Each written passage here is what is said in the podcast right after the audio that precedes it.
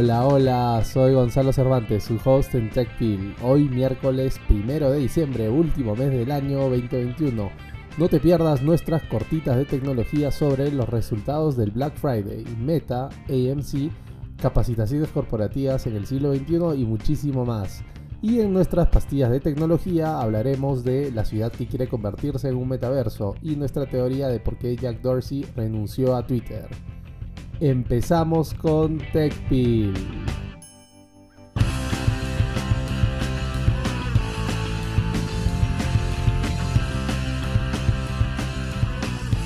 Corpitas de tecnología, los titulares que no debes perderte el día de hoy. Empezamos con algunos datos del Black Friday. Los compradores gastaron un total de 8.900 millones de dólares en línea el Black Friday de este año, según Adobe. Que en realidad es un poquito más bajo de lo que se, gastó el año pasado. Eh, algunas de esas compras están sucediendo también en tiendas eh, reales, no es decir, presencialmente. De hecho, las compras eh, presencialmente en este Black Friday aumentaron un 47.5% con respecto al año pasado, según Sensormatic, pero todavía están casi a un 30% abajo de lo que fue en 2019 antes de la pandemia. Algunas de las compras tecnológicas más pedidas de esta temporada han sido el PlayStation 5, si es que alguien podía encontrarlo en stock en algún lugar. Eh, Meta, que en realidad antes se llamaba Oculus y son estos lentes de realidad virtual, eh, que ahora se llaman MetaQuest los AirPods de Apple y todo lo relacionado a Amazon Echo, ¿no? que ha sacado una serie de productos súper interesantes, desde parlantes muy pequeños hasta un pequeño robot. Y obviamente también el Nintendo Switch, si es que podían encontrarlo. Aparentemente ha sido un gran año para el tema de los videojuegos y la interacción virtual. Segunda cortita de tecnología. El Reino Unido planea bloquear la adquisición de Giphy eh, por parte de Meta, hace poco llamada Facebook.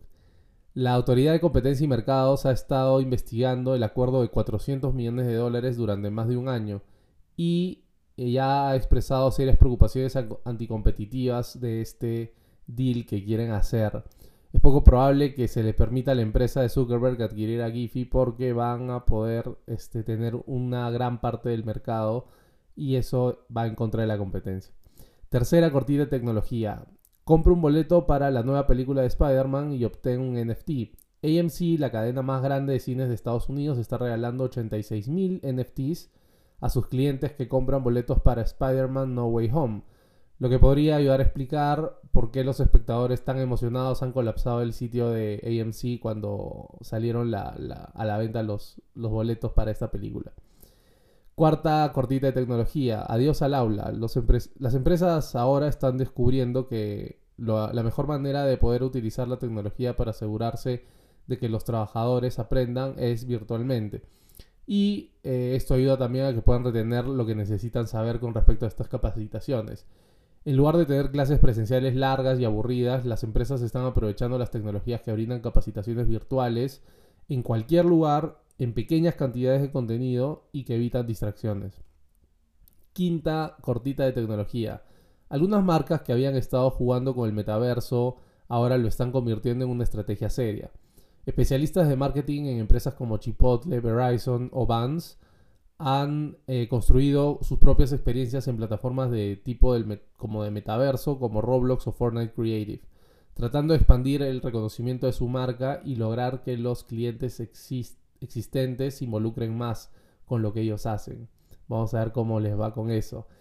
Y nuestra última cortita de tecnología. Nissan invertirá 17 mil millones de dólares durante los siguientes 5 años en el desarrollo de nuevos vehículos eléctricos y tecnología de baterías para estos.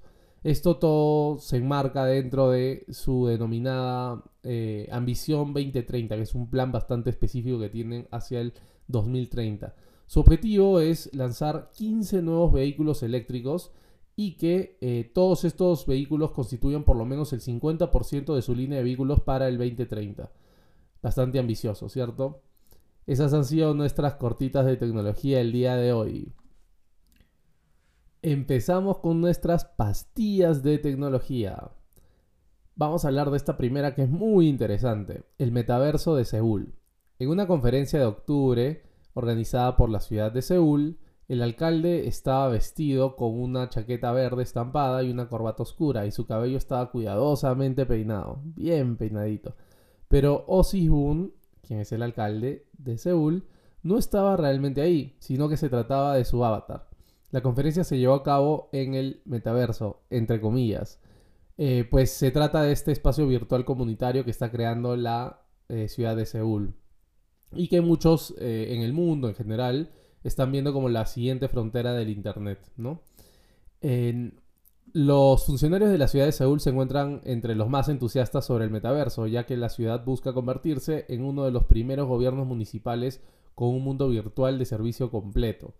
En el metaverso de Seúl, según los planes, los residentes podrán hacer reservaciones para las instalaciones administradas para la ciudad, viajar en autobuses turísticos de por toda la ciudad y también visitar recreaciones eh, o, espacios recreacionales y sitios históricos que han sido destruidos pero pueden reconstruirse eh, mediante el metaverso. También van a poder presentar quejas administrativas ante los burócratas de la ciudad y probablemente hacer muchísimos trámites más. Los residentes también podrán visitar sitios de patrimonio cultural en toda la ciudad accediendo al metaverso desde sus teléfonos celulares. Metaverso Seúl será lanzado esta víspera de Año Nuevo, cuando también se llevará a cabo en la plataforma la tradicional ceremonia de toque de campanas de Bosingak para todos los residentes que quieran participar virtualmente a ella. Es decir, ya están introduciendo actividades que se hacían presencialmente en el mundo virtual o en el metaverso Seúl. El plan del metaverso Seúl apunta a completarse al 2026, es decir, en por lo menos cuatro años, y podría implementarse por fases a partir del próximo año. Primero estaría disponible en teléfonos inteligentes, es decir, en los smartphones de, todo el mundo. Eventualmente también se van a poder utilizar otros, otros eh, aparatos relacionados al metaverso, como por ejemplo lentes de realidad virtual o realidad aumentada. Desde Silicon Valley hasta los centros tecnológicos de la India, un futuro metaverso se concibe como un reino en línea donde los avatares eh, personales interactúan y participan en las mismas actividades que las personas en el mundo físico, es decir, puedes hacer clases, Puedes tener un título en el metaverso, puedes ir de compras, puedes ir a trabajar, puedes ver televisión, puedes salir con amigos. Eh, las, posibilidades son infinitas. Así que vayan preparándose porque si quieren viajar a Seúl o conocen a alguien en Seúl, van a tener acceso al metaverso Seúl. Segunda pastilla de tecnología. ¿Por qué Jack Dorsey ha dejado Twitter? Jack Dorsey fue el primer CEO de Twitter y también el cuarto. Lideró la plataforma desde su lanzamiento en 2006 hasta que pasó la antorcha a su cofundador Evie Williams dos años después. Hay que recordar que Jack Dorsey fue despedido en esa ocasión. En 2015 Dorsey regresó al cargo después del periodo de Dick Costolo, a pesar de que simultáneamente se desempeñaba como director ejecutivo de la plataforma de, de tecnología financiera Square. Square es una plataforma de pagos en parte, ¿no? Pero es sobre todo una plataforma financiera. Hoy en día, eh, Jack Dorsey también es CEO de Square. Se habla mucho sobre la importancia de que una empresa sea dirigida por sus fundadores, escribió en una carta a sus empleados Jack Dorsey. Y continúa. En última instancia, creo que eso es muy limitante y genera un solo punto de falla. He trabajado duro para asegurarme de que esta empresa pueda separarse de sus fundadores rompiendo un poquito con esta teoría y, mística de que los fundadores son quienes deben acompañar a la empresa hasta su muerte, como por ejemplo en el caso de Meta o antes llamada Facebook. Su repentina salida de Twitter parece estar relacionada a su pasión por las criptomonedas, aunque algunos han tratado de dar otro tipo de sustentación a esta salida como que se lleva mal con algunos inversores nuevos, eh, como los de Elliot, eh, también que pueda haber estado eh, frustrado con algunos cambios que, no se hacían o no haber querido hacer algunos cambios, lo cual frustró a parte del, board. Sin embargo, aquí creemos que la realidad está en las criptomonedas. Es bueno recordar que Jack Dorsey tiene posiciones de liderazgo en Twitter y en Square, como les decía hace un ratito, y ahora va a quedar claro que eh, Square es su, producto favorito, digamos, porque ahí va a poder aplicar muchísimas cosas relacionadas a criptomonedas y en especial a Bitcoin que no podría haber hecho en otro lugar. en algún momento, eh, Jack Dorsey en una conferencia en Miami dijo, si no, eh, si no estuviera en Square o Twitter, estaría trabajando en Bitcoin. Eh, un poquito para centrar su pasión por la criptomoneda. Square ha estado trabajando con criptomonedas desde su aplicación Cash, así se llama la aplicación. Em, cuando esta aplicación agregó a, las bitcoins como una forma de pago, casi hace cuatro años. En 2021, un millón de usuarios de Square han comprado bitcoins por primera vez desde la aplicación Cash. Un montón de gente. Sin embargo, eh, para febrero del 2021, solo el 5% del efectivo total que se maneja en Square estaba en bitcoins. Es decir, poquitito. Claro que eso puede cambiar, ¿no? Eh, en junio, Blockstream, la compañía minera de bitcoins, anunció que Square estaba invirtiendo 5 millones en una operación minera con energía solar, es decir, querían profundizar su apuesta en Bitcoin. Square también ha ayudado a la Cryptocurrency Open Patent Alliance, que tiene como objetivo defender a la industria contra los trolls de patentes, personas que solo hacen denuncias para eh, molestar a los creadores. A pesar de estos movimientos, Square sigue siendo un jugador bastante pequeñito en el mundo de las criptomonedas, ¿no? De hecho, el comercio de Bitcoin ha estado aumentando sus ingresos últimamente pero eh, se enfrenta a competidores mucho más ágiles y muchísimo más grandes como Coinbase y Robinhood. Un desafío para Dorsey y Square es su conocida lealtad a su, bueno, al Bitcoin, ¿no? Que es cada vez más una criptomoneda entre muchas, cada vez escuchamos de más criptomonedas y probablemente, bueno, técnicamente no es la más sofisticada. Para algunos expertos, Square necesita estar en medio de los contratos inteligentes, lo cual significa meterse en Ethereum, que son estos bloques que trabajan con smart contracts.